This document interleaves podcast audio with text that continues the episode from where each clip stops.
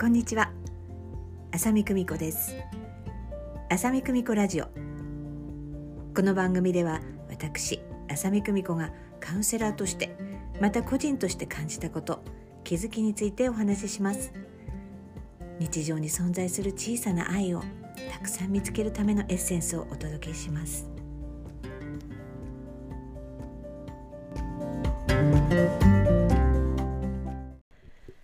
え今回は目標設定と現実化というような、えお話をしたいと思います。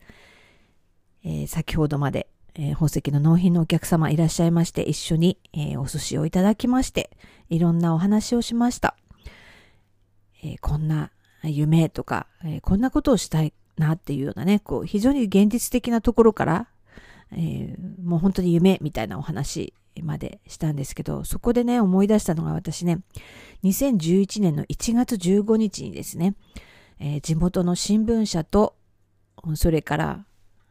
えー、ある教育機関というようなところが主催した、えー、2011年ウェイクアップ講座という、えー、セミナーですね、セミナーの講師をさせていただいたんですね。で、その告知をその地元の新聞で、えー、したということもありまして、あっという間に定員になってしまいまして、えー、主催、主催者、言えない。主催の方もね、ほんとびっくりっていうぐらい、その心のことの関心の高さというものを感じたようです。私自身も個人でずっとカウンセラーとしてやっていまして、まあ、集客らしい集客っていうのは本当にね、苦手えー、なのか得意なのかっていう感じなんですけど、えー、特に何かお金をかけてっていうことをできるだけせずに、えー、活動してきたわけなんですけれども、そのウェイクアップ講座、本当にあっという間に、えー、もう定員に達してしまって、何名くらいだったかな、ちょっと忘れてしまいましたけれど、えー、とにかく会場に行きましたら、本当に会場いっぱいに、あの皆さん来てくださいまして、えしかも年齢層がね、すごく幅広かったっていうのを思い出しますね。えー、その前にですね、その何年か前にですね、えー、リビング新聞社主催の、えー、こちらもセミナーで、えーと、90分1コマで、え講師をやったことがあるんですけど、そこ150名定員で、こちらもあっという間に満席になったというような、あの他の講座もたくさんして、えー、企画していたそうなんですけどもとにかくその心理のこと心のことそして私ねヒップノセラピーをやっていましたのでその心と催眠みたいなヒップノセラピーみたいなあのテーマでやったんですけどこれも本当に年齢幅広く、えー、本当にたくさんの方が来ていただきまして本当にね実際はあのすごくあのご興味持ってる人は多いんだなっていうような印象を、えー、持ちました。でね、その2011年のウェイクアップ講座ですね、そちらで、えー、目標設定をしましょうというようなお話も、えー、中にあったんですけど、その中で私がね、その目標設定っていうのもね、えー、いろんな段階があるんですよっていうようなお話をね、させていただきました。一つは予定レベルですね。もうここれはもうね、あの、もうこれはやるんだよってもう決まっちゃってるようなね、もう予定に組み込まれてるレベルのようなこと、あもうこうできるかできないかで、まあしますよっていうね、えー、すんなりできるような、えー、レベルですね。予定レベル。そして、えー、その次がですね、ゴールレベルっていうレベルでして、まあ目標ですよね。これを頑張ってやるぞみたいな感じで、目標を設定して現実のために行動して、え何かを成していくっていうね、何かこういう資格を取るぞとか、えー、こういう結果を残すぞとかっていうようなことですね。まあ現実としては、まあ、動き始めてるとかもうはっきりと計画してここからやるぞみたいなことがもう決まってたりっていうようなね、えー、そういったレベルですね。そしてその次、え、ドリームレベルですね。いつかこうなったらいいなっていうようなレベルね。もしかしたらいつか叶えられるかもしれない状態のもの。ね。えー、そうするといつの間にか叶えられる夢、えー、なんだけど、まあそのドリームレベルにも上があるよみたいな感じなんですけどね。ドリームレベルはいつか叶えたい。きっと叶えられるはずだというようなレベルです。でね、その次がね、幻想レベルですね。こうなったらいいんだけどな、無理かもしんないけど、夢見ちゃうよね、みたいな、えレベルですね。このレベルはね、もう奇跡でも起こらない限り、起こり得ないだろうっていうレベル。これね、ぜひ皆さんにね、あの、イメージしていただきたいですよ。これ本当面白いことがわかりますよ。あのね、奇跡でも起こらない限り起きないっていうので、自分は何を思い浮かべるかっていうね。ある人によっては結婚とか言っちゃうからね。そんな奇跡とか、まあ奇跡っちゃ奇跡だけどさ、それそれで何がわかるかっていうと、自分自身はどのくらいそのことが起こるかっていうことを信頼できるかっていう、まあ、指標になるんでね。よく、えー、自分でイメージできることは現実化できるよっていうようなことを言いますね。えー、なので、このね、幻想レベルっていうね、えー、ことをね、私はね、たくさんしたらいいなと思うんですよ。でも幻想でレベルだけじゃダメなのね。で、そうすると幻想レベルで、ね、しかなくなっちゃうから。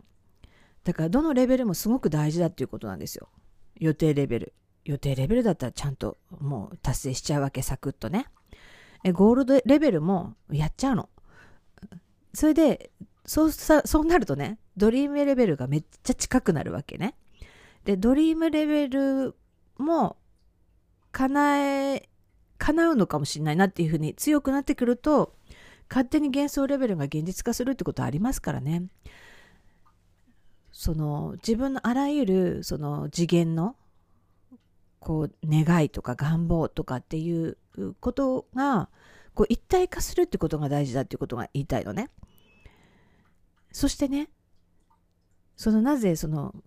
幻想レベルをやってほしいかっていうと、自分が何を願ってるかっていうことがわかるからなんですよね。この妄想レベルはさ、幻想レベル。あの、実は自分の本音がね、一番出やすかったりするところじゃないかなっていうふうにあの思っています。え私自身、まあもうほとんど無自覚だったんですけど、かなり現実化が得意な側の人間なのだと自覚しています、今は。自分が小さい頃に、こう、あ、こういう風になりたいなっていうふうに思ってるもうほとんどは叶ってしまってるんですね。でもうちょっとネタが尽きちゃってる感じなんですよあの頃その妄想したというかドリームレベルっていうのがですね、えー、もう幻想レベルだってあの叶っちゃってるっていうね、えー、感じなんですね。で私たちねあの結婚した時ね本当にねあのまだ若かったしね本当にね、お金がたくさんあるっていうことではなかったんですね。で、よくこうやって、あの、ね、子供もいて、生活できるよねって思われるほど、あの、本当に、本当だなと思って生活していくっていう、もう工夫をマックスして、こう、やっと生活していけるみたいな感じだったんですね。なんだけど、私どこかそういうのをこう楽しんじゃってるところもあって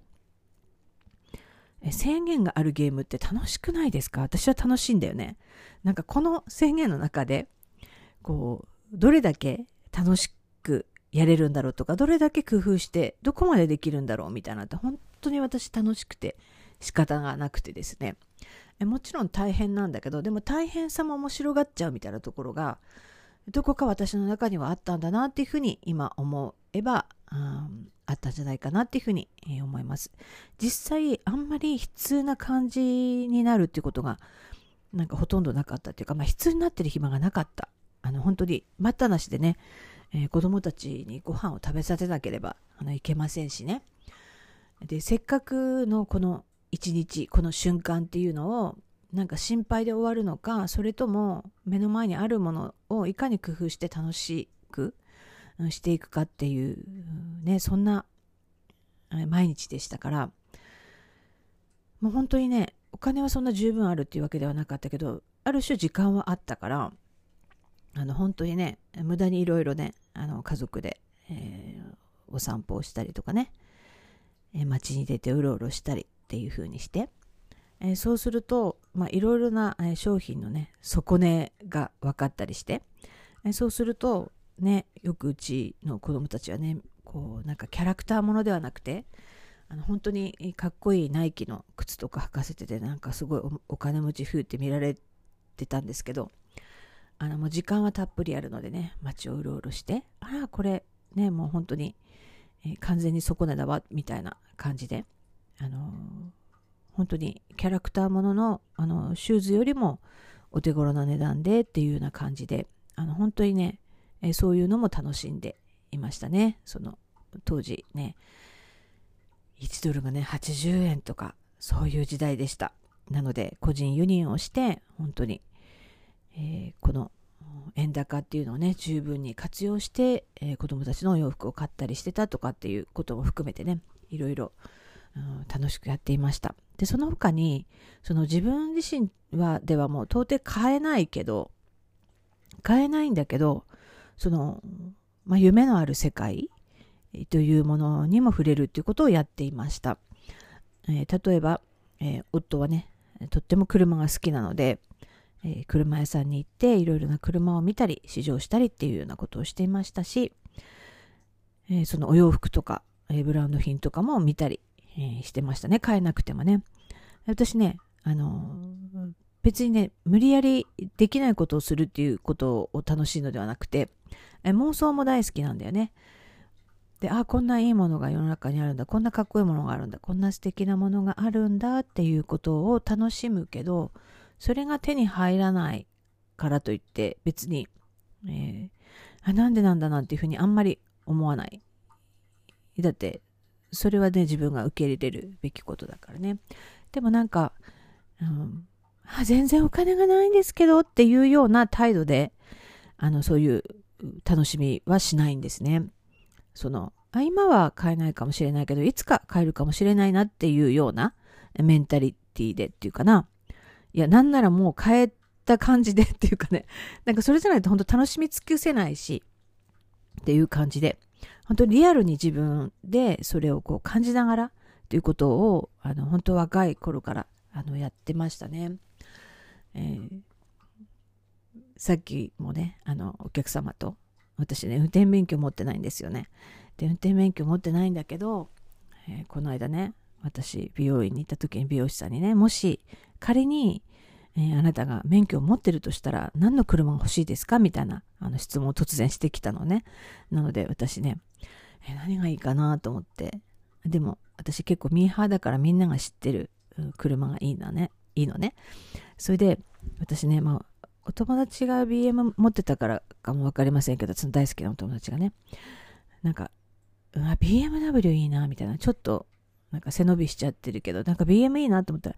え、BM ですか？って言われるわけ。え、なんで？とかすごい聞くわけ。だから、いや、BM いい、かっこいいなと思ってるからよって言ってるんだけど、いや、どうしてですか？ってすごく 聞くわけ。だから、いや、じゃあなんだったら、なんかすごくぴったりだと思うわけ？って聞いたら、いや、ベンツだって言うわけよね。いや、ベンツかってなんか王道じゃない？って言ったら、いや、あなたは王道じゃないですか？って言われたのね。あ、なるほどって、あ、そんな風に見えるのねって思いながら、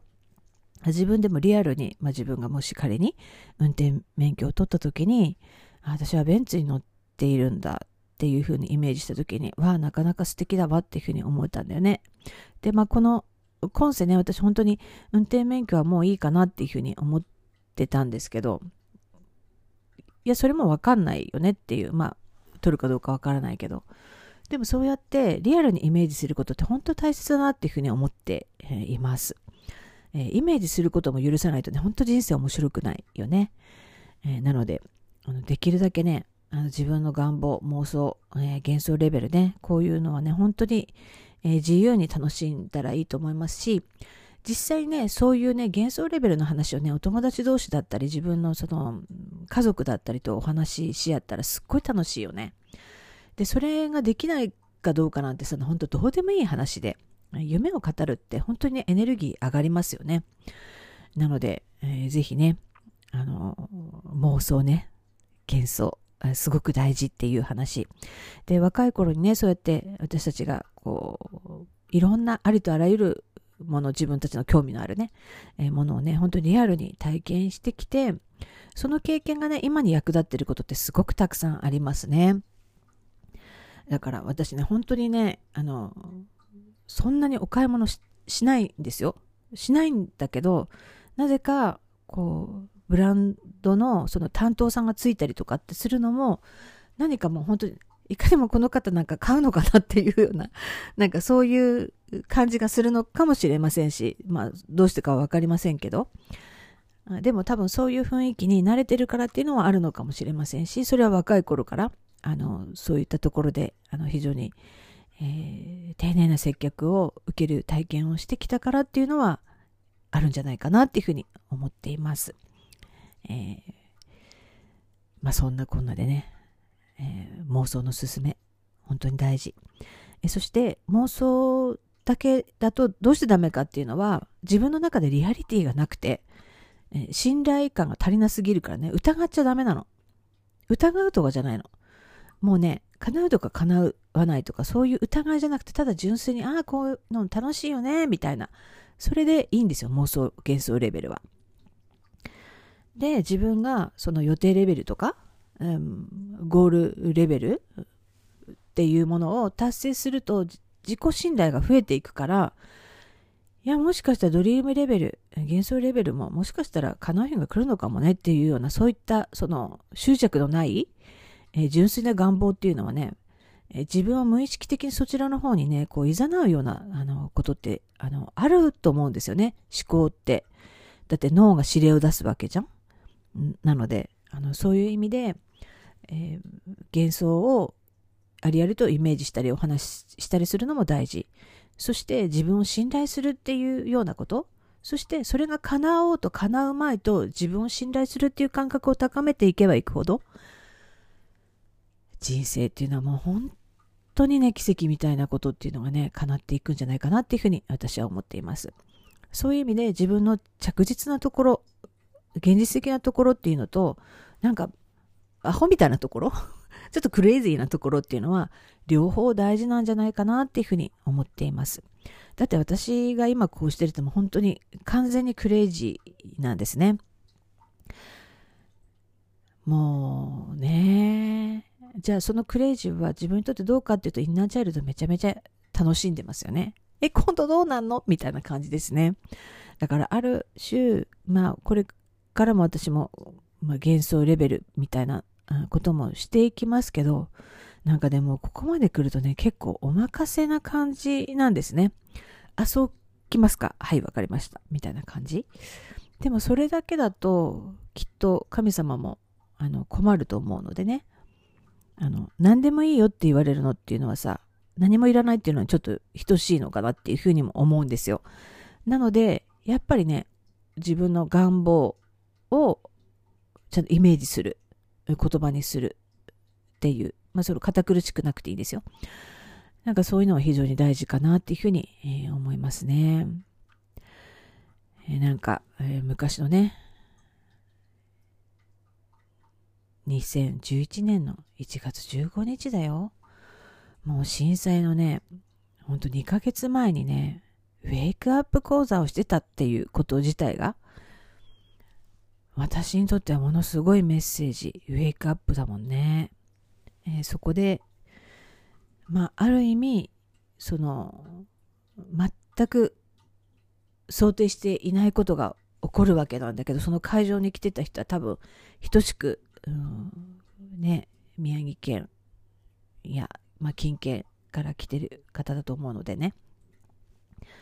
まあ、本当に正規の体験をしたわけなんですけど、えー、なんか私がお話ししたことがね、何らかの役に立っていただけたら嬉しいなっていうふうに思います。まあ本当にそれはどうだったのかっていうの私はあの知る由もないんですけどね。でも本当にありがたいことだったなっていうふうに、えー、思っていますね。まあその講座がえとても好評だったっていうこともあってかなくてかわからないんですけれどもうその、ね、2ヶ月後にですね東日本大震災が起こりまして、えー、そしてその年のあれ何月だったかなもう春えー、ものすごく大きいね、あの、新聞のね、第2紙みたいな、あの、があるんですよ。その、本紙みたいなのがあって、その第2紙みたいなのがあるんですけど、そこの第2紙の紙面の表紙にですね、本当に一面使ってね、私の記事を取り上げてくださって、その震災後の、えー、心のケアというようなことで取り上げていただきまして、えー、そちらにもものすごく大きな反響があったっていうふうにあの言っていただきまして、えー、そのシリーズ、えー、3回も、え出していただきまして、まあ、本当にね、もう私が常に言っているこの超マニアックなことが、その新聞に載るというような、まあ、そういうようなこともありまして、まあ、本当にありがたい、え、ことだったなっていうふうに、え、思っていますね。え、そのね、ウェイクアップ講座の中でね、皆さんにね、こう、鶴のイメージをしていただくっていうね、イメージワークもしておりまして、えこの先、え自分がどんなところに飛んでいくのかでね、その、え鶴を折っていくイメージをするんですね。ね、皆さん折り鶴はできるかな？ね、どのくらいの、うん、紙の大きさでその紙は何色なんだろうっていうふうにイメージしていただいて、えー、その、えー、鶴がね羽ばたっていくっていうイメージをしていただきました、えー、その何人かにねどういう色でどんな風でしたかっていうふうに、えお伺いしてそれはこういう意味がありますよみたいなこともね、えやりましたね、えそのね折り鶴のワークっていうのもね、えすごく私の思い出に残っています。多分初めてこういうイメージワークをしたっていう方もいらっしゃいましたけど、ね、みんなイメージってできるんですよね、えー、男性もいらっしゃいました、ね、私の母よりも年上の方もいらっしゃいましたけど皆さんね楽しそうにやっていただきまして、えー、本当にね良かったなと思います、えー、ということでね、えー、つれづれと今日は、え目標と現実化というようなことでお話ししました。ぜひね、妄想、幻想、自分の夢、ね、子供みたいに夢を描くって、それも本当に大切にしていただくっていうこと。そして、それとは違って自分で決めたことっていうのをちゃんと自分が現実化するという自己信頼を高めていくっていうことによってきっとね奇跡のようなこと自分が願ってもいないような素晴らしいことっていうのは人生で現れてくるんだろうなっていうふうに思います。このね、混沌とした時代だからこそ、こういう感覚でね、より一層大切だなっていうふうに思っています。ぜひね、騙されたと思って、ぜひね、えー、今日から自分の幻想レベル、ぜひね、やってみてくださいね。ありがとうございます。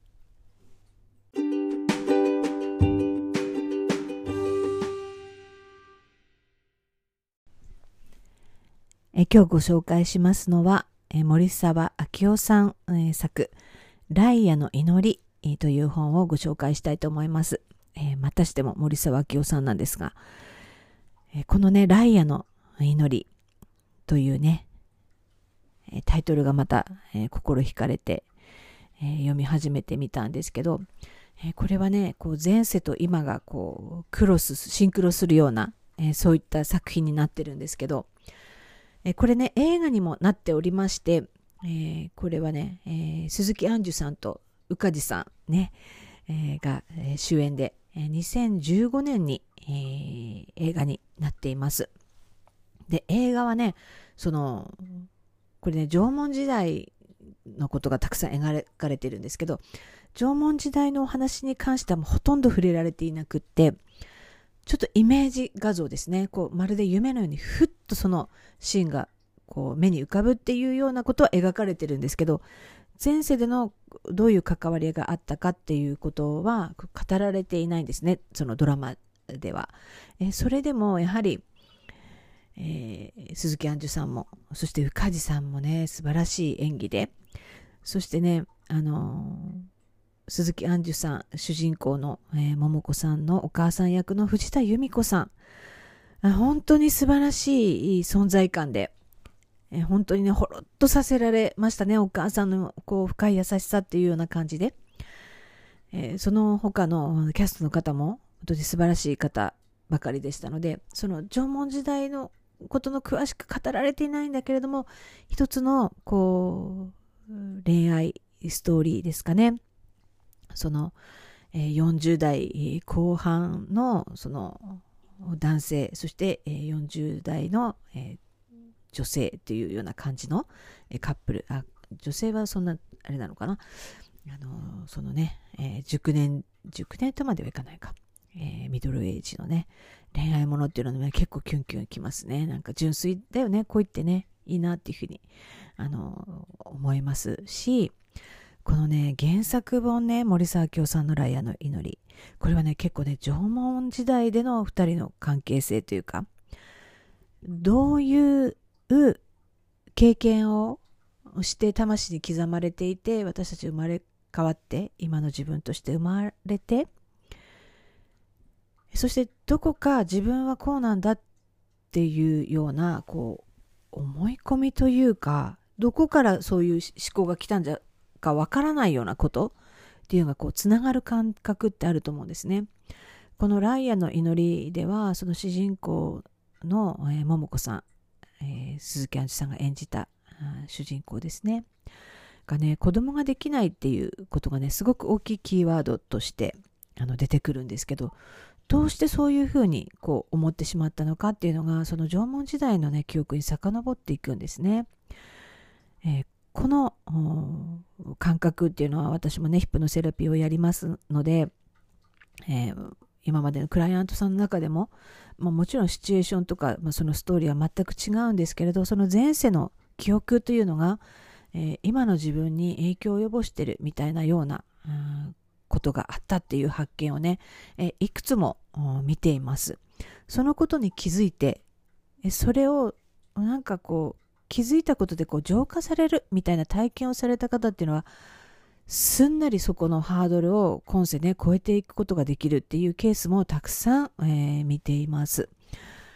非常に興味深いなっていうふうにセラピストとして、えー、今まで、えー、見てきましたが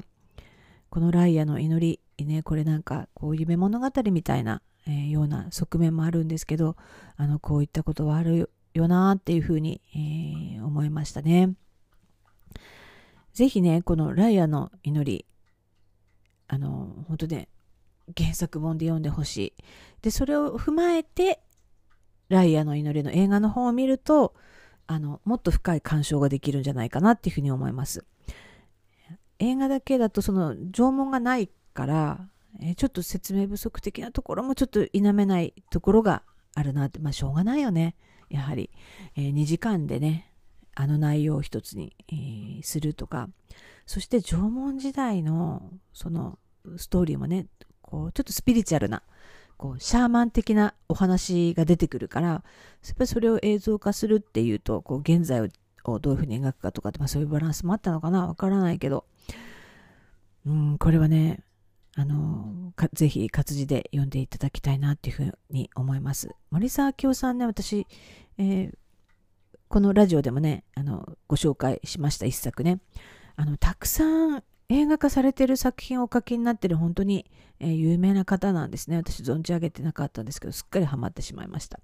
独特のね、あの、タッチのあの文章なんですけどね。あの本当にあの主人公を含め脇役の方も本当に人を生き生きと描く、えー、ことにものすごく長けてらっしゃって本当に私の中でもリアルにその人が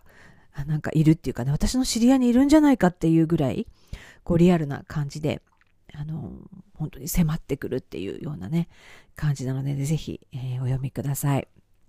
今日ご紹介しましたのは「ライアの祈り」森沢明夫さんの作品でした。そしてね、私、あの、これもね、あの、ご紹介したことがあるんですけど、えー、ビッグバンセオリーというアメリカのね、これドラマシリーズですね。これ本当国民的に皆さん、あの、アメリカ人の多くの人が知っている。それでね、なんかバジンガーっていう言葉、皆さん聞いたことあるかな？これを流行らせたドラマなんですね。であのある天才物理学者が主人公になっている、まあ、コメディなんですけどいや、本当に、あの、見終わったの。シーズン12まで。長いけど、全く飽きが来ないですし、なんかあの、罪のない率直さっていうのかな、天才特有の。なんか私、天才好きなのかななんかグッドドクターもね、そういう、まあ、自閉症のドクターなんですけど、あれも本当すごい大好きで、ああいうのな、心惹かれるのよね。それで、そのビッグバンセオリーも、その、頭はいいけど人の感情のこと人の気持ちが全然わからないっていう主人公がねそのお友達との関わりに関わり合いによってあの次々と人の気持ちをねこう理解していくんですねそしてついにはね結婚するのよで結婚した相手がまたねすごく頭のいいねやっぱりユニークな彼女なんだけど彼女が一番率直にね彼にねあの、ここがいけないんだよっていうようなことを教えてくれるんですね。深く愛して彼のいいところを全部受け止めたいからこそ、彼女が言うね、一言ってやっぱりすごく重いんだよね。で、彼もそれをね、本当に真剣に受け止めるの。で、本当に最終話の、本当に最後の、回ね、ではね、本当に彼の本当にいいところなんだけど、一番悪いところをね、ビシッとね、あの、伝えるんだよね、その奥さんがね。それで彼が、あ本当にそうだったっていう、こう、全部自分自分だったけど、どれだけの人のおかげで自分はこういう結果を残してこれて自分の才能も潰されずに生かされててっていうことをね本当に理解できたというようなあのとてもあの感動的なシーンでえー、締めくくられています。本当に心温まる、本当にクスッと笑える、なんかいいドラマだったんですけど、本当に最後もとっても素敵で、えー、大人気ドラマシリーズの本当に素晴らしいイラストだったなっていうふうに、えー、思っています。これ本当にね、なんか1話ぐらい見逃しても全然あのいいから、なんか本当私たちね、よくね、寝る前にそのドラマをこう1話か、まあ面白すぎて2話行っちゃうんだけど、そういう感じで、こうちょっとうとうとしながら、なんか、なんか可愛らしいような、そんな気持ちで眠るみたいなルーティンだったから、あの、これからどうしようみたいな。あ、もうシェルドンが見れないと思うんだけど、でもね、シェルドンのね、若い頃、子供の頃のヤング・シェルドンっていうね、ドラマシリーズが始まってまして、今ね、日本では、えー、シーズン4まであの公開されてまして、もう私たちね、ヤング・シェルドンもすでにもうシーズン3まで見ちゃってるのね。なので、あの、本当にそれもすごく、あの、絶妙に連動していて、えー、そのね、ヤング・シェルドンもいいのよね。なんか、あの、シェルドンじゃなくても、私もそして、えー、それぞれ皆さんも自分はなんかみんなに理解されないとかなんかそういうことってあると思うんですよね。だけど自分が思ってるよりあこんなに大切にされてたとこんなに愛されたっていうような、うん、ことをなんか感じさせてくれるね本当にいいドラマだなっていうふうに思っています。えー、本当に私ね、えー、本も、そして映画とかそういった映像作品も本当大好きなので、これからも人のことのね、まるであたかも自分のことのようにね、えー、心を震わせたいなっていうふうに思っています。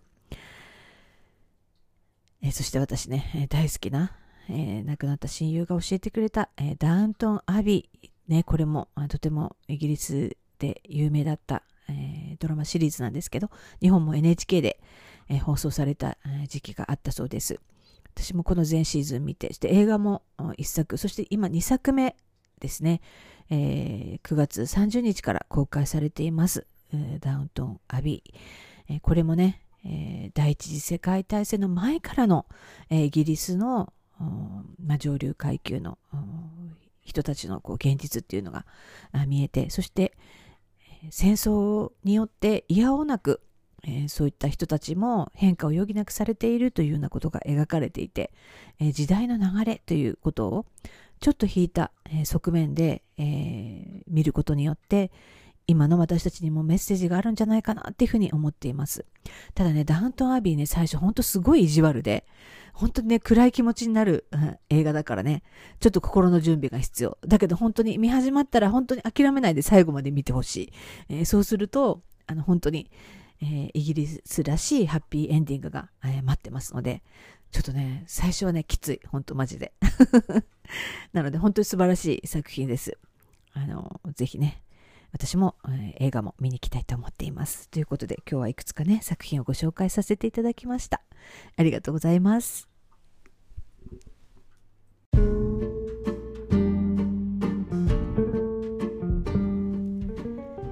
ありがとうございます。えー、今回は、えー、目標設定と現実化というお話をさせていただきました。はい、いかがだったでしょうか？えー、本当にね今思えば。もう本当にいろいろなことを現実化してきたなと。本当に自分でやってる気が本当にないんですよね、えー、もしかしたらそれは執着が意外とないのかもしれない。そんなこともないのかな、うん、やりたいことにはがむしゃらになりますし、うん、ある意味、えー、自分の努力でどうしようもないことっていうのは意外と、えー、手放せたのかもしれません、えそして今ね 意外とねあの神頼みっていうのかな。あそれをもう自分の、うん、もう力を及ばないところっていうようなね、えー、感覚っていうのもねすごく大事なんじゃないかななんていうふうに思っていますね、えー、あなたはどうでしょうか。ということでこの番組では皆様のお声をお待ちしております、えー、こんなことで悩んでますとか、えこんなことはどうなんでしょう？えー、そして私こんなことに気づきましたよということ、えー、何でも構いませんので、ぜひお送りくださいませ。えー、皆様と共に、えー、作っていくということによって私もね非常に、えー、たくさんの刺激を頂戴しております。ということでではまた浅見久美子でした。またね